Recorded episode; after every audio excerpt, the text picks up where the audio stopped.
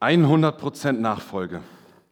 Letzten Sonntag habe ich mir den Flyer für die neue Predigtreihe mitgenommen und äh, bin gespannt, was das so mit sich bringt. 100% Nachfolge.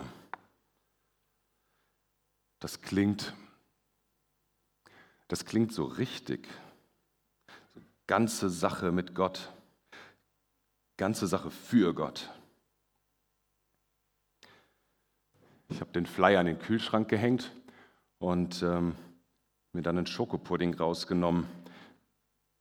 Und da kam das schlechte Gewissen. Äh, nicht wegen der Schokolade, nicht wegen dem Pudding.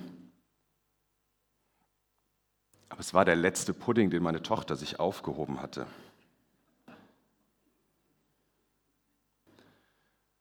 Und sie war ja nicht da und es, sie konnte ihn sowieso nicht essen an dem Tag eigentlich keine große Sache. Eigentlich bescheuert sich wegen sowas so einen Kopf zu machen. Aber die 100 Prozent, die haben mich irritiert in dem Moment. Das klingt so vollkommen. Jede Minute des Lebens 100 Prozent im Willen Gottes.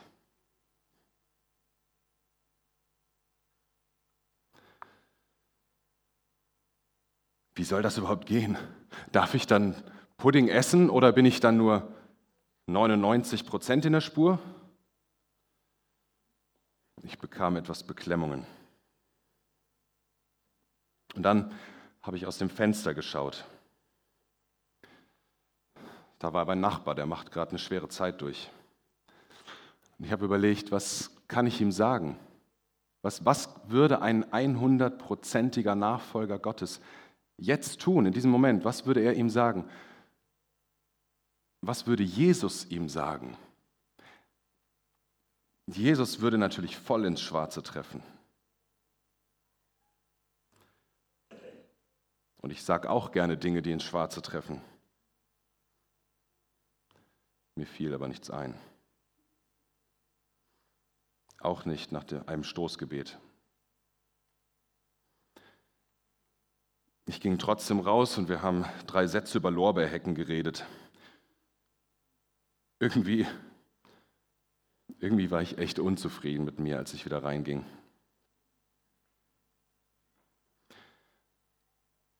Und dann beim Abendessen war auch noch so miese Stimmung am Tisch. Ich, ich konnte mich nicht beherrschen, habe mit der Faust auf den Tisch gehauen. Und da hatte ich annähernd 100-prozentigen Frust.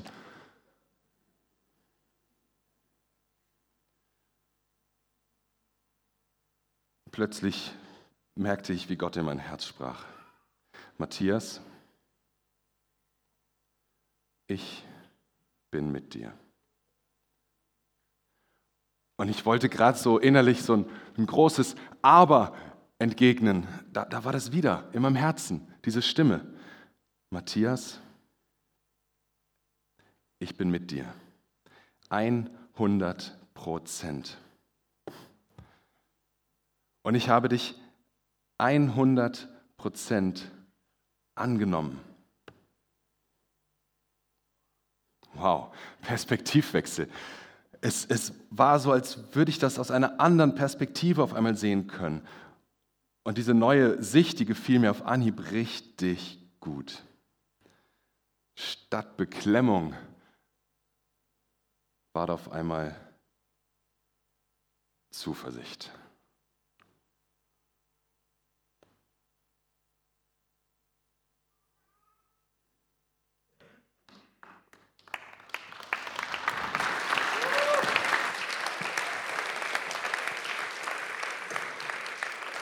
Vielen, vielen Dank.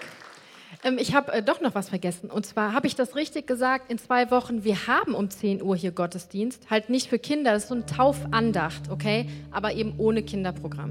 Wollte ich nochmal so nochmal äh, klarstellen. So, bevor Pastor Mario jetzt nach vorne kommt und mit der Predigtreihe durchstartet, steht doch nochmal auf und lasst uns doch mal den Lernvers zusammen üben, indem wir uns gegenseitig mit dem Vers begrüßen. Gottes Worte schenken ewiges Leben.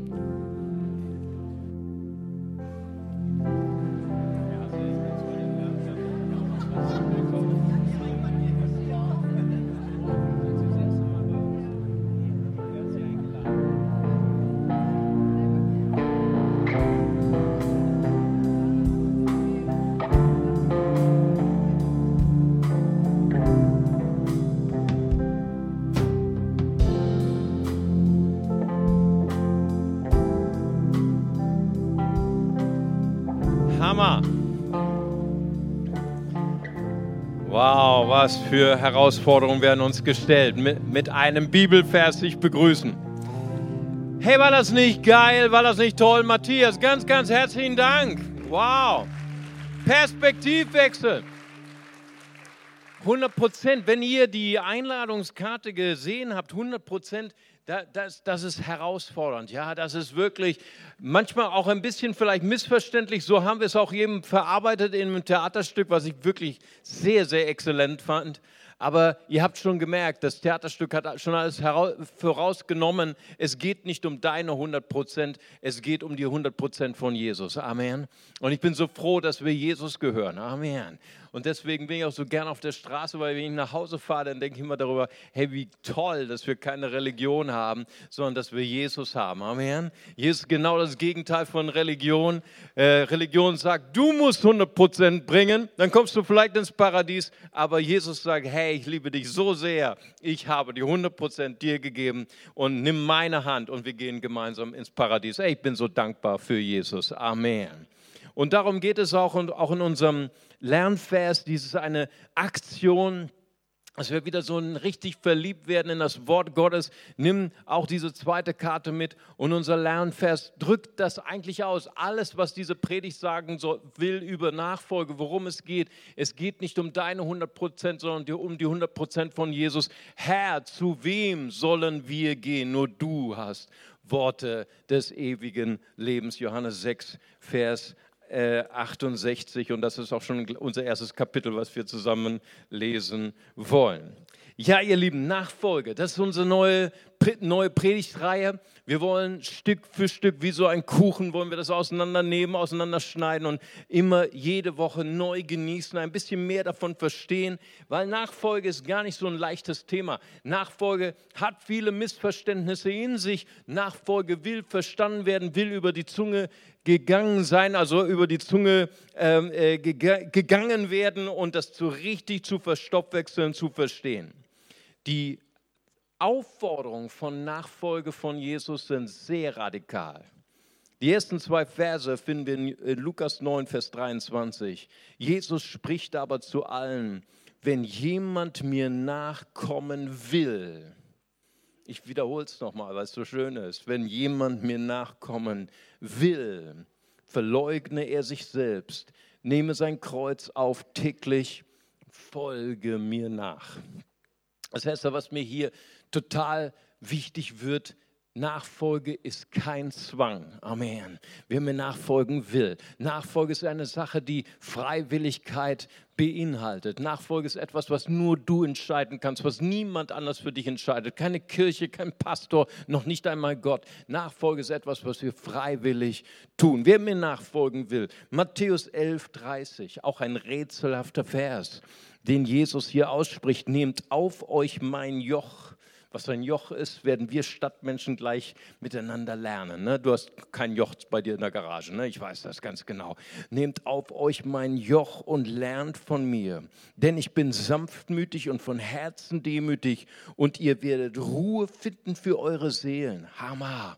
Denn mein Joch, da ist es wieder, ist sanft und meine Last ist leicht. Matthäus 11, Vers 30. So, das sind die Aufforderung von Jesus, ihm zu folgen, Jesus nachzufolgen. Es gab viele, viele Theologen, viele berühmte Männer Gottes die, und Frauen Gottes, die darüber nachgedacht haben, was ist eigentlich Nachfolge? Gerade auch unter diesem, diesem Aspekt, den wir eben in dem Theaterstück gesehen haben. Was bedeutet eigentlich Nachfolge? Bedeutet Nachfolge immer perfekter zu werden? Immer versuchen, sein Leben zu verbessern? Oder bedeutet es, mit Jesus eins zu werden?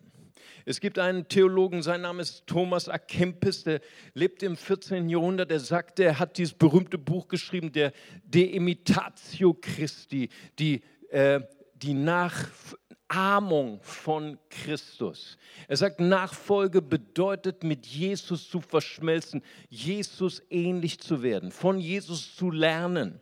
Darum geht es auch hier in Matthäus 11, Vers 30, lernt von mir. Hey, was sind Lernende? Wir können uns noch erinnern oder wir sehen unsere eigenen Kindern.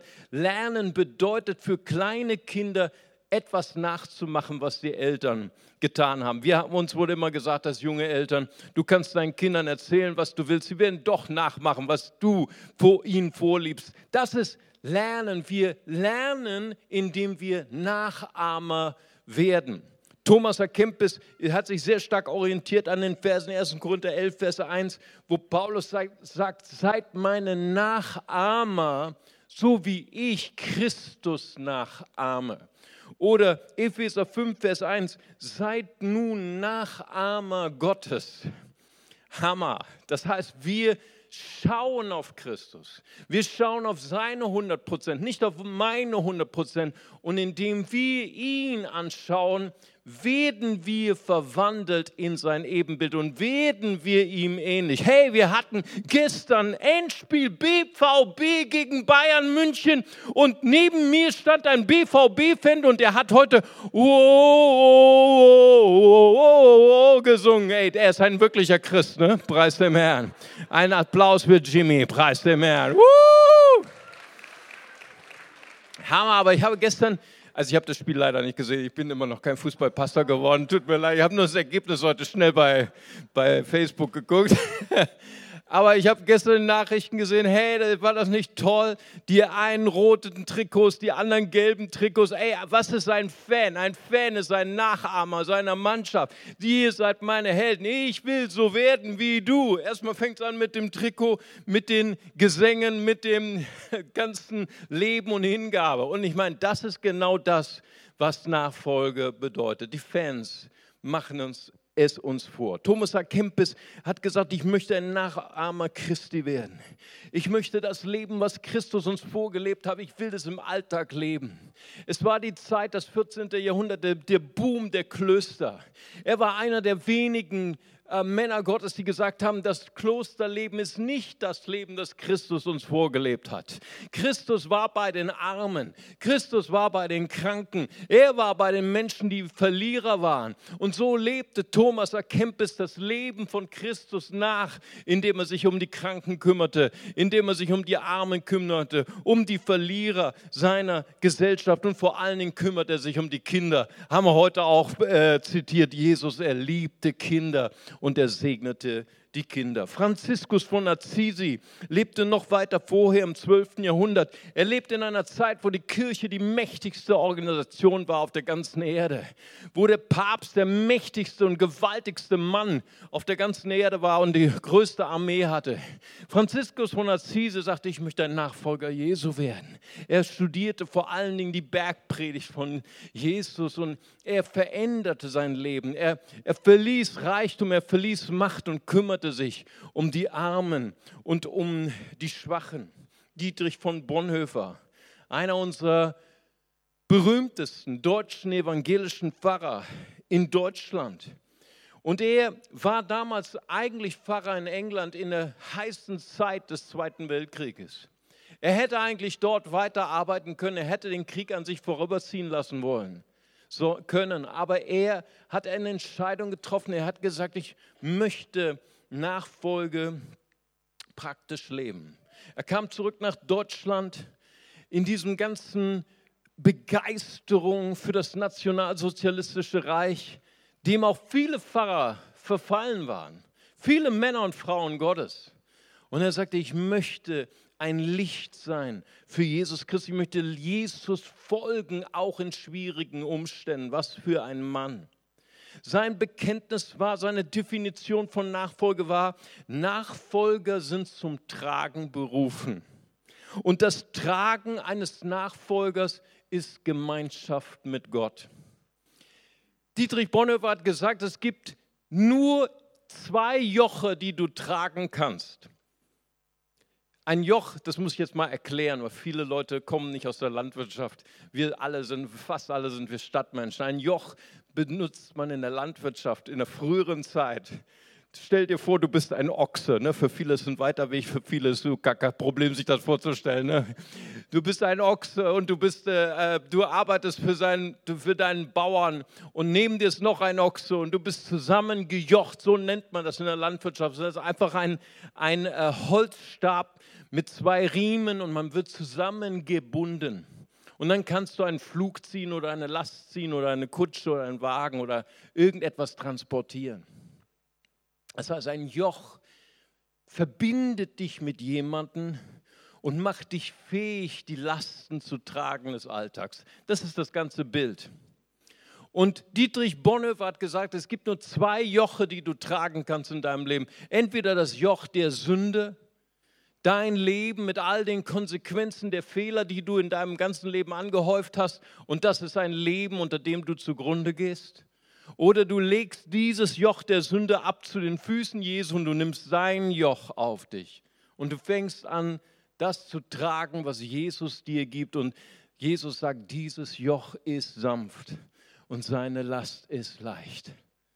Nun, wenn wir überlegen, was das für Dietrich Bonhoeffer bedeutet hat, er hat sein Leben dabei verloren.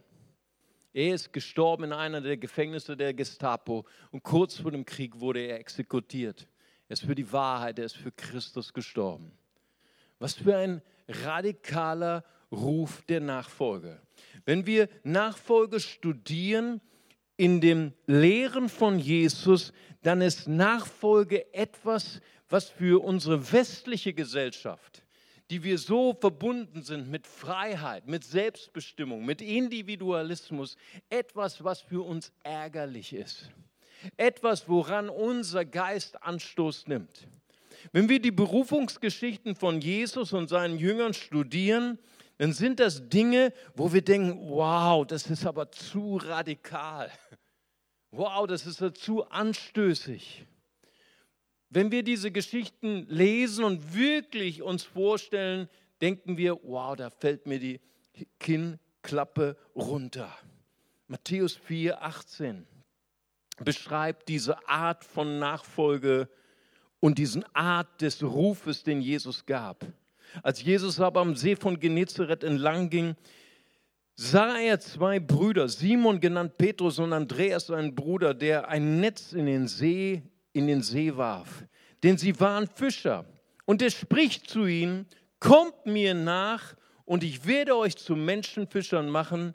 Sie aber verließen sogleich die Netze und folgten ihm. Ich möchte mich konzentrieren, fokussieren auf dieses Wort sogleich sogleich. Was für eine Hammersituation. Hier waren zwei Handwerker, hier waren zwei Fischer, die waren in ihrem Beruf, sie lebten darin, das war ihre Identität, das war ihr, ihr Leben. Und nun kommt Jesus an ihnen vorbei und sagt, folgt mir nach. Und sogleich verließen sie alles. Man muss diese Geschichte nochmal so richtig betrachten. Sie verließen ihre Netze, das heißt ihre, ihre materielle Sicherheit. Ihr Beruf war die Quelle ihrer materiellen Existenz, ihrer Sicherheit, ihrer Rente oder was weiß ich, was wir heute alles so haben.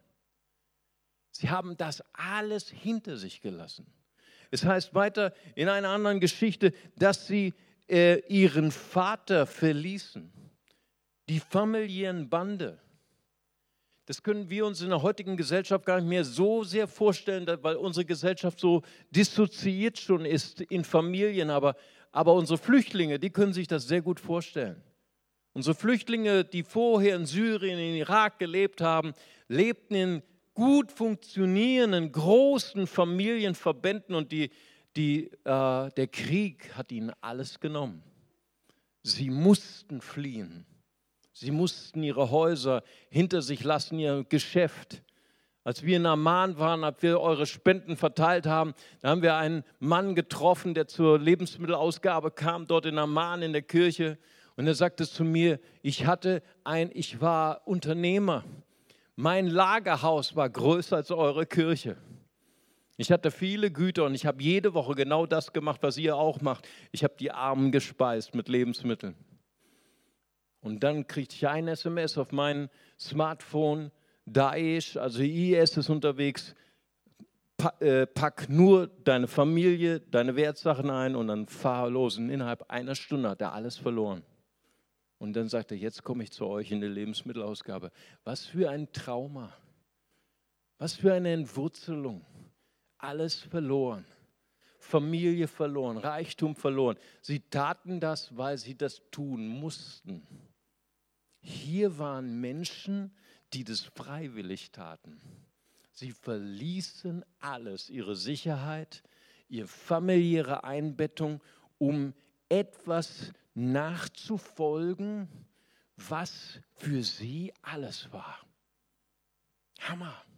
Das können wir erstmal so auf den ersten Blick nicht verstehen. Vor allen Dingen nicht, wenn wir so uns beschäftigt haben mit den Gedanken des Christentums, sondern mit den Gedanken der Bibel. Und die Hindernisse sind ja mannigfältig. Auch in der Bibel werden sie immer wieder beschrieben. Wir denken an den Jüngling, den reichen Jüngling, den Jesus ruft in seine Nachfolge und er konnte ihm nicht nachfolgen, denn er war sehr reich. Was das bedeutet, Reichtum und Nachfolge oder Geld und Nachfolge, das werden wir im vierten Teil besprechen. Da geht es auch nicht darum, dass du unbedingt arm sein musst, sondern da geht es darum, dass Geld eine bestimmte Rolle, eine untergeordnete Rolle spielen muss in deinem Leben, wenn du Nachfolger Jesu bist. Damit das Geld nicht dich beherrscht, sondern Jesus das Geld beherrscht. Das zweite Beispiel, das Hindernis, um Jesus zu folgen. Hier wird ein Mann beschrieben, der Jesus nicht nachfolgen konnte. Und dieses Beispiel finde ich schon fast brutal, schon fast unanständig. Am liebsten würden wir sagen, sechs Sätzen streichen aus der Bibel. Ich lese es trotzdem mal vor. Mal sehen, wie ihr es findet. Da heißt es hier in Matthäus 8, Vers 21, 22, ein anderer aber von seinen Jüngern sprach zu ihm, Herr, erlaube mir vorher hinzugehen und meinen Vater zu begraben ziemlich legitime Entschuldigung, finde ich, oder? Jesus aber spricht zu ihm, folge mir nach und lass die Toten ihre Toten begraben. Bam. Boah, Jesus, das ist Hammer. Das ist unverschämt. Das ist nicht höflich. Das ist sogar unanständig. Meine ich, Jemand, der zur Beerdigung geht, ich meine, wieso hast du ihm das verboten? Dieser Vers, wenn wir die Bibel nicht kennen oder vielleicht nicht so gut damit bewandert sind, ist für uns einer dieser Verse, die so unverständlich sind, wo wir sagen, die Bibel passt überhaupt gar nicht mehr in unsere aufgeklärte Gesellschaft. Die Bibel hat gar nicht mehr mit mir Kontakt. Deswegen lese ich auch die Bibel nicht.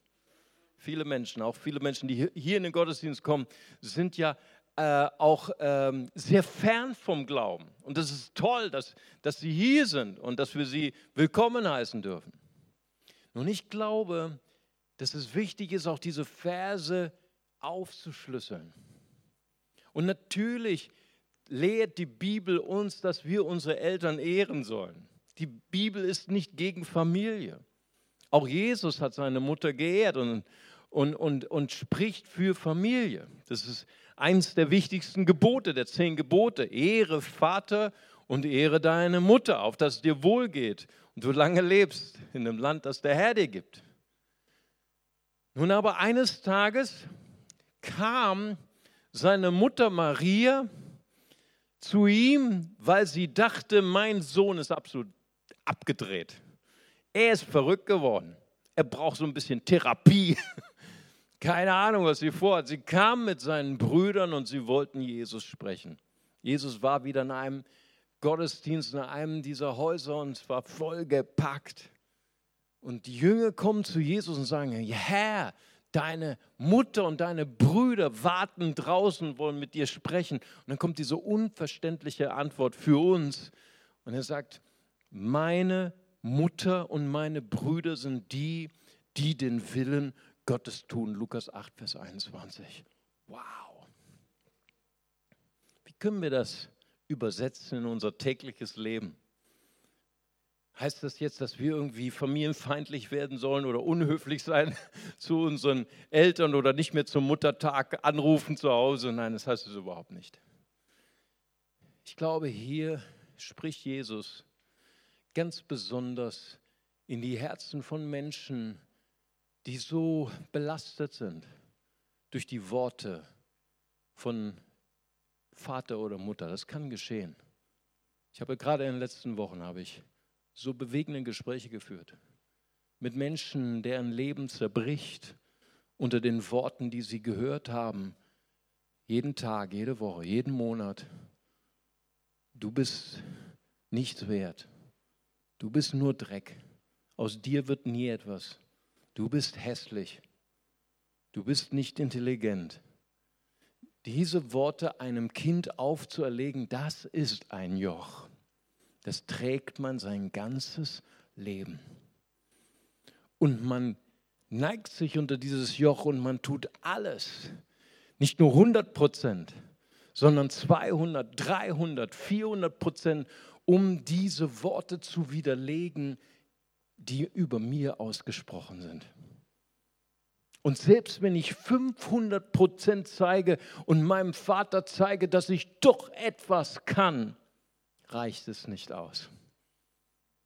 Und wenn ich doch alles Mögliche oder sogar eins werde mit diesem Fluch, der auf mein Leben gelegt hat und mein Leben verkaufe als Prostituierte, oder als wenn, ich, wenn über mir ausgesprochen bist, du Schlampe und wirklich zu einer Schlampe werde. Es bringt keine Besserung. Und Jesus spricht hier, lass die Toten die Toten begraben. Nachfolge bedeutet herauszusteigen aus der Vergangenheit, die so schmerzhaft war. Ich habe mit Menschen gesprochen, deren Eltern aus dem Leben getreten sind, sei es durch Drogenmissbrauch, durch Alkoholmissbrauch oder durch Suizid. Wie stark hat man alles gegeben, nicht nur 100 Prozent, sondern noch viel mehr, 1000 Prozent, um zu beweisen, ich werde aber besser werden als mein Vater, besser als meine Mutter, die dies oder das getan hat. Und es hat nicht gereicht. Und Jesus, er ruft uns heraus und er löst uns von diesen Worten und er löst uns auch von diesen Lebensaufträgen, die wie ein Joch über uns sind. Lass die Toten die Toten begraben. Mama, Papa, du hast mich verlassen, als ich noch ein Kind war, aber ich verneige mich vor dir, ich ehre dich, ich lasse dich ziehen. Und ich werde dich ehren, indem ich mich für mein Glück entscheide, indem ich mich heute für mein Leben entscheide. Und ich werde ein glücklicher Mensch werden und so werde ich das fünfte Gebot erfüllen. Amen. Jesus ruft uns in seine Nachfolge. Lass die Toten die Toten begraben. Lass die Vergangenheit ruhen und folge Jesus nach. Seine Worte sind stärker als die Worte der Vergangenheit. Ein letztes Beispiel, Hindernisse der Nachfolge. Es ist auch ein, eine merkwürdige Geschichte, eine einschneidende Geschichte. Lukas 7, Vers 44 bis 46. Jesus eingeladen bei Simon. Simon war einer der Top-Pharisäer, ein wunderbarer Mann, der alle Gebote hielt, der Torah. Und er war bei ihm eingeladen zum Essen schon etwas revolutionär, weil die Pharisäer mochten Jesus nicht. Warum mochten sie ihn nicht? Jesus war kein gewöhnlicher Rabbi. Jesus lehrte auch nicht so wie die Rabbiner. Wenn er lehrte, dann passierten Dinge. Menschen wurden geheilt, nicht nur in ihrem Körper, sondern auch innerlich. Eine Liebe floss von diesem Mann. Er zog Menschen an, deren Herzen zerbrochen waren. Prostituierte, Verbrecher, Zöllner mochten es sehr, mit ihm zusammen zu sein. Und er aß sogar mit ihnen und trank mit ihnen, sehr zum Ärger der Pharisäer. Und die Pharisäer sagten immer wieder zu seinen Jüngern, warum ist euer Meister mit den Zöllnern? Und so war das schon eine kleine Revolution, dass Simon, der Pharisäer, Jesus zum Essen einlud. Das war schon sehr gewagt von ihm. Und während sie dort essen, also ich meine, du musst dir diese Geschichte wirklich mal plastisch, visuell vorstellen. Das ist schon das ist eine besondere Geschichte. Und da kommt eine Sünderin in diese Szene hinein, kniet vor ihm nieder, weint und mit ihren Tränen wäscht sie die Füße von Jesus, trocknet die Füße ab mit ihren Haaren und salbt sie. Wow. Und, und Simon, der Pharisäer, denkt, wenn dies ein echter Prophet ist, dann wüsste er, was das für eine Frau ist. Sie war eine Sünderin, auf Deutsch eine Prostituierte. Aber irgendwie hatte sie von Jesus gehört, irgendwie war ihr Leben verändert worden und sie drückte ihren Dank und ihre Liebe aus. Und dann sagt Jesus, sich zu der Frau wendend, sagt er zu Simon, siehst du diese Frau? Ich bin in dein Haus gekommen, du hast mir kein Wasser für meine Füße gegeben. Sie aber hat meine Füße mit Tränen benetzt und mit ihren Haaren getrocknet. Du hast mir keinen Kuss gegeben. Sie aber hat, seitdem ich hereingekommen bin, nicht abgelassen, meine Füße zu küssen. Du hast mein Haupt nicht mit Öl gesalbt, sie aber hat mit Salböl meine Füße gesalbt. Deswegen sage ich dir, ihre vielen Sünden sind vergeben, denn sie hat viel geliebt. Wem aber wenig vergeben wird, der liebt wenig. Wow, so ein rätselhafter Satz. Ich sage dir, hier ist das Geheimnis, der Schlüssel von Nachfolge. Warum haben diese Männer, Handwerker, echte gestandene Männer, alles hinter sich gelassen, um diesem Mann zu folgen? Warum haben sie ihren Familienverbund, damals war der Familienverbund sehr stark, haben wir schon gesagt, alles verlassen, um diesem Mann zu folgen? Hier ist das Geheimnis. Simon, Jesus will Simon etwas erklären. Er will erklären, warum diese Frau, ehemalige Prostituierte, so intensiv liebt, sich hingibt für Gott, für, für den Sohn Gottes. Und er erklärt das in einem Gleichnis. Er sagt zu Simon, ein Schuldner, nein, ein Gläubiger, das ist genau das Gegenteil von einem Schuldiger, ein Gläubiger hatte zwei Schuldner. Der eine schuldete ihm 50 Euro der andere schuldete ihm 5000 Euro.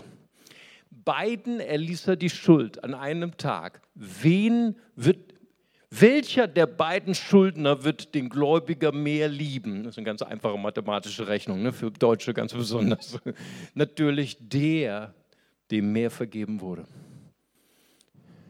Diese Geschichte will nicht zeigen, dass die Sünderin mehr Sünde gehabt hat als Simon, sondern diese Geschichte will zeigen, wie sehr bist du bereit, wenn du Jesus in dein Leben aufgenommen hast, zu sagen, Jesus, ich empfange deine Vergebung.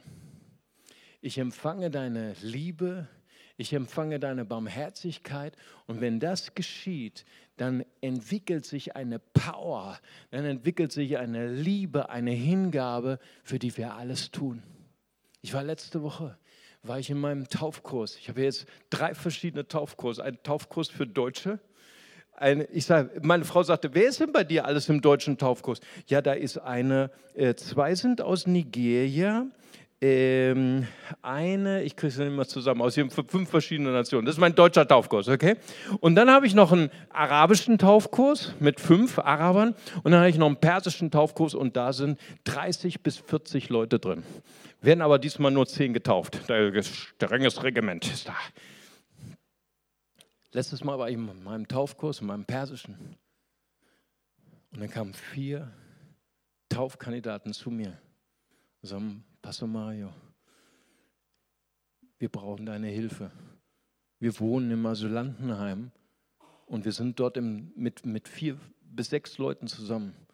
Und letztens die Bibeln, die ihr uns geschenkt habt, die haben die Muslime genommen, alle zerrissen in kleinste Teile.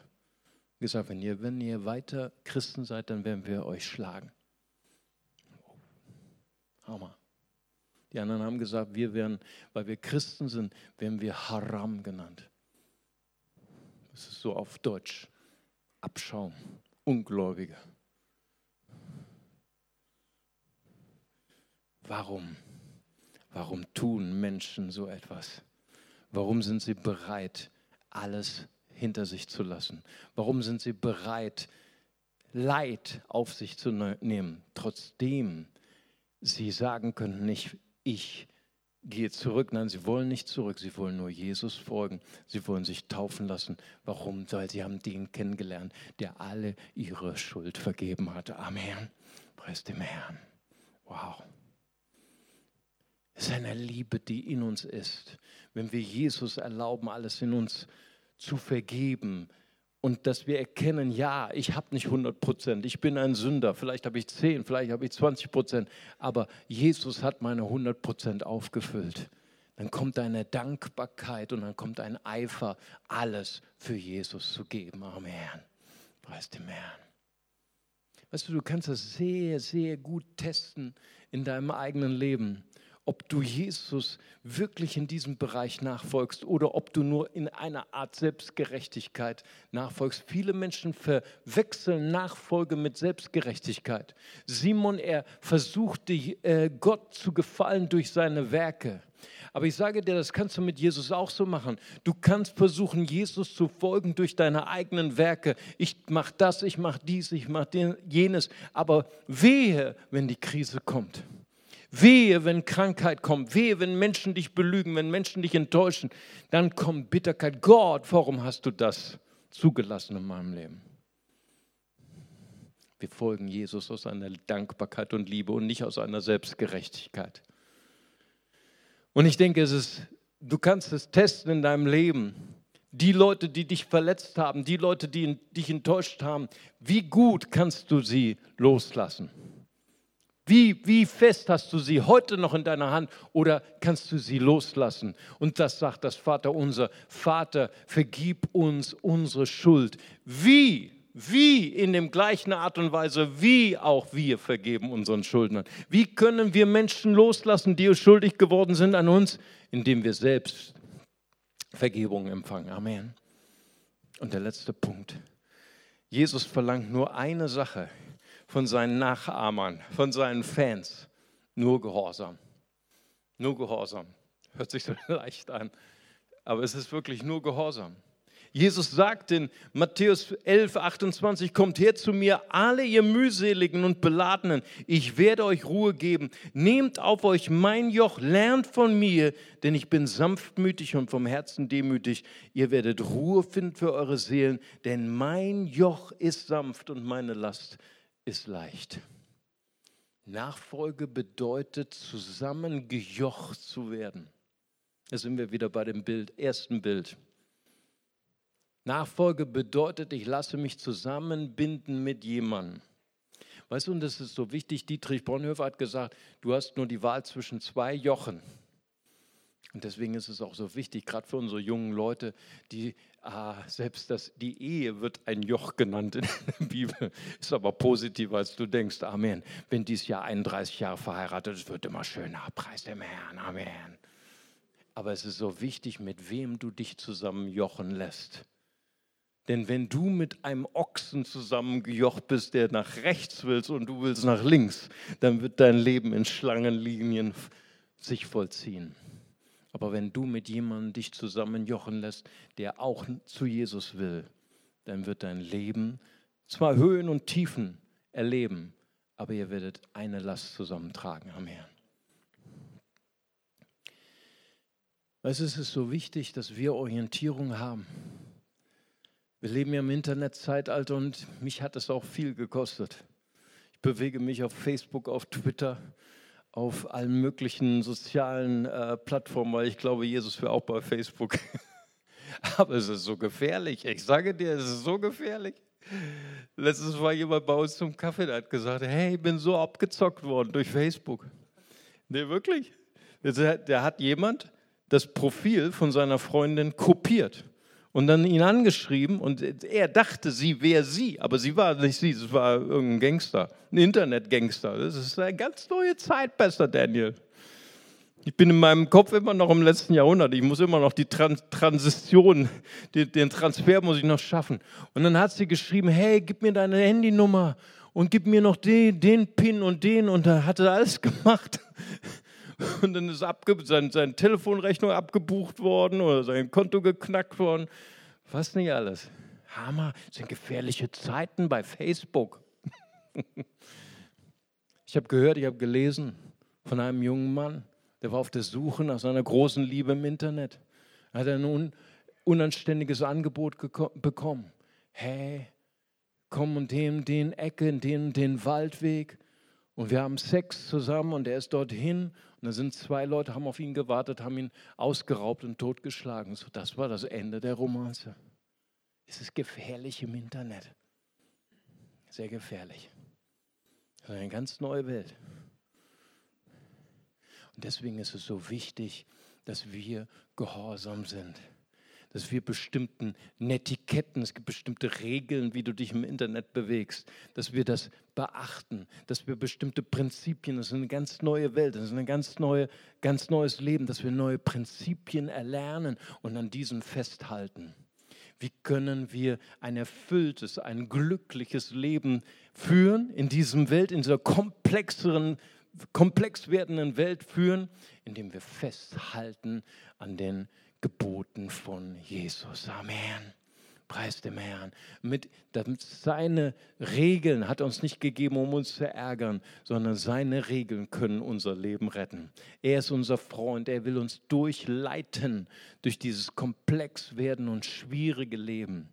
Sei es Partnerwahl, sei es Berufswahl, sei es wichtige Entscheidungen, die du triffst in deinem Leben. Aber es ist nicht die Botschaft, du musst ein besserer Mensch werden, ein besserer Christ werden, sondern es ist, lass dich mit dem zusammenbinden, der 100 Prozent hat. Jesus Christus. Und es wird gut werden in deinem Leben. Amen.